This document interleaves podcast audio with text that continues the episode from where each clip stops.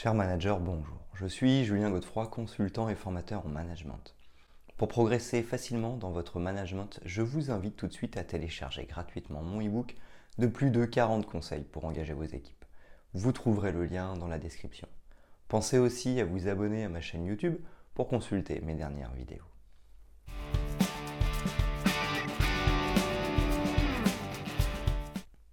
Travailler en équipe de manière efficace peut être un véritable moteur de croissance pour les entreprises.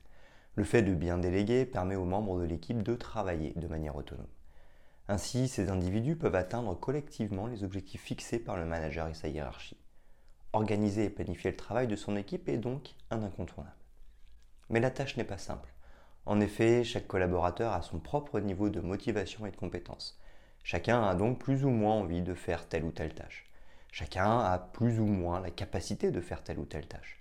Savoir organiser et planifier le travail de son équipe nécessite une bonne compréhension de ses propres forces, une bonne connaissance de ses équipes, ainsi que des tâches à réaliser. Comment organiser et planifier le travail de nos équipes?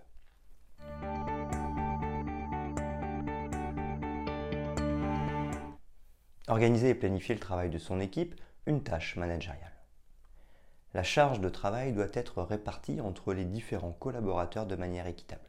Ceci en fonction des expertises de chacun.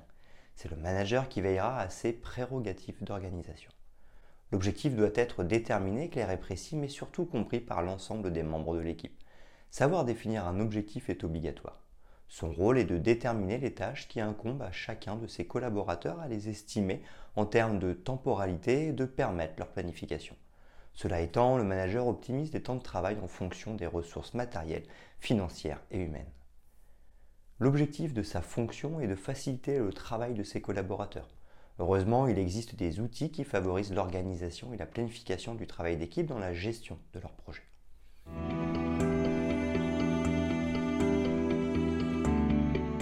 Les questions à se poser pour organiser et planifier le travail de son équipe.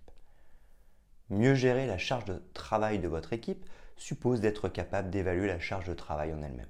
Ceci dans le but de permettre l'atteinte des objectifs. Il sera nécessaire de connaître l'étendue des connaissances techniques, hard skills, de vos collaborateurs afin de déterminer d'éventuels besoins en formation. De tels éléments permettront de définir au mieux les objectifs et de déterminer la liste des tâches à réaliser et de les prioriser.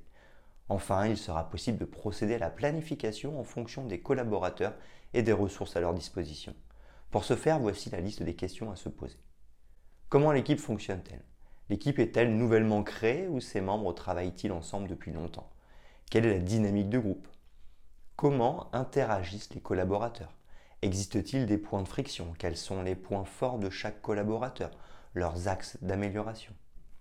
Pour résumer, vous devez comprendre quelles sont les compétences interpersonnelles individuelles, les compétences techniques, la capacité de travail collectif de chaque membre de l'équipe, les capacités de l'équipe à travailler ensemble, l'ambiance entre les membres de l'équipe. Pourquoi l'organisation et la planification sont-elles essentielles? L'organisation est inhérente à la gestion de projet en ce qu'elle permet d'abord de procéder à l'équilibre de la charge de travail de chacun des collaborateurs et qu'elle conduit ensuite à optimiser les ressources humaines disponibles. La planification est en réalité un sous-jacent de l'organisation car elle va permettre de mettre en œuvre l'organisation choisie par ordre chronologique.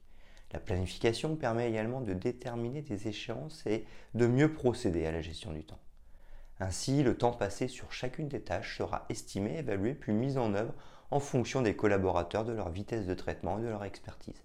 Les temps passés sont définis grâce à un tel planning et c'est lors des réunions d'équipe qu'il est défini.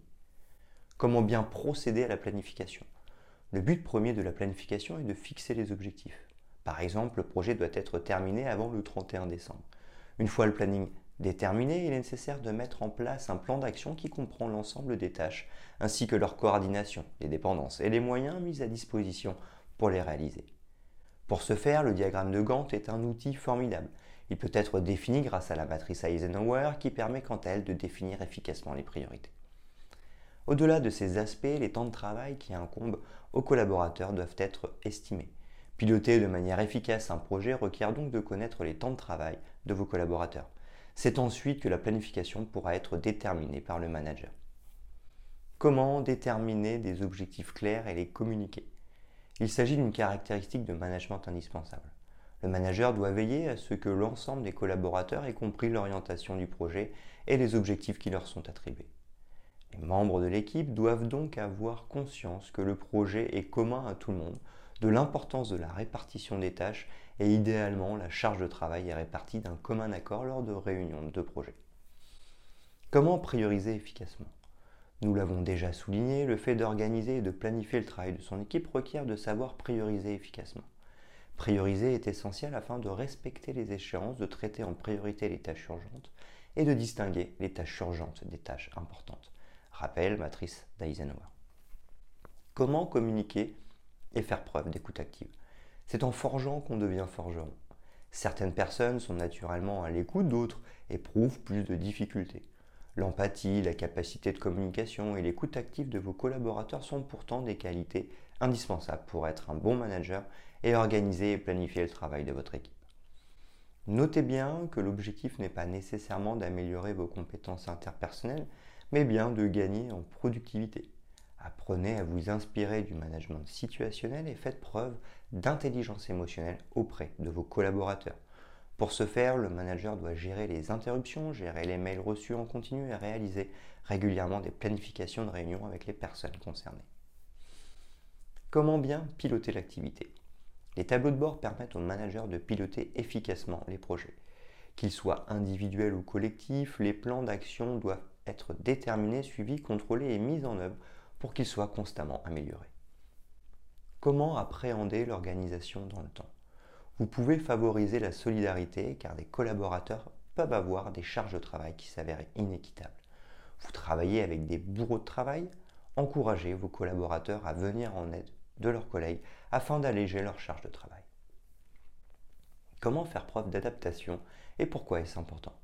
Organiser et planifier le travail en équipe requiert de modifier régulièrement les agendas des uns et des autres, que la charge de travail soit trop importante ou trop légère il se peut que les objectifs temporels définis pour les collaborateurs soient trop ambitieux et que leur temps de travail soit trop important.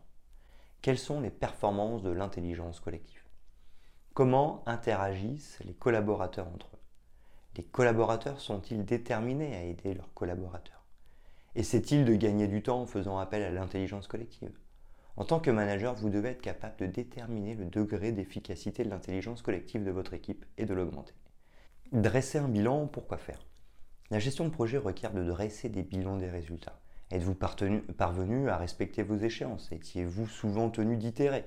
Le bilan permet d'apprendre de ses erreurs et d'apprendre de ses erreurs permet de s'améliorer.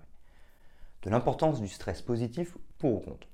Le fait d'organiser et de planifier le travail requiert de générer un stress positif au sein de l'équipe et parmi les collaborateurs les imprévus, les activités chronophages, l'usage alambiqué des nouvelles technologies comme les logiciels d'organisation, autant de facteurs de stress qui peuvent paraître de prime abord nocifs à la bonne organisation du travail mais qui permettent en réalité de générer un stress utile pour planifier son travail au mieux et se tenir à son agenda.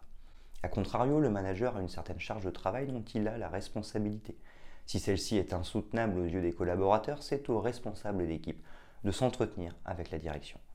Le stress positif est indéniablement bienvenu en ce qu'il permet de motiver les collaborateurs au sein des entreprises.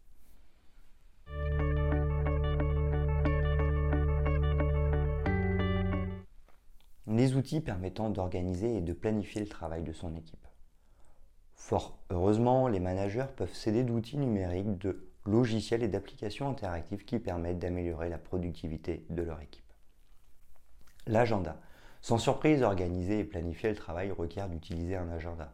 Respect des échéances de chaque collaborateur, transmission des événements aux supérieurs hiérarchiques et indication du suivi de réunion. Autant d'outils organisationnels devenus indispensables. Les outils de gestion de tâches. Le chef de projet crée des tâches, les assigne et les estime. Celles-ci sont indiquées sur un planning ainsi que leur état d'avancement, ce qui permet au manager d'avoir un aperçu global des réalisations et des retards au sein de l'équipe. Le partage des documents Drive. Les collaborateurs peuvent désormais gagner en productivité en travaillant en direct sur un seul et même document. Les outils de communication Slack est une excellente alternative aux mails entre collaborateurs. Tel outil de communication permet de créer des chaînes en fonction de thèmes à aborder et en fonction des projets. Il permet notamment de motiver les équipes. Vous travaillez ainsi plus efficacement. Les outils de suivi. Les outils de suivi permettent de prendre connaissance de l'état d'avancement des projets, facilitent la démarche qui consiste à organiser et planifier le travail de son équipe. Cela conduit à déterminer la pertinence de la charge de travail à chacun des collaborateurs.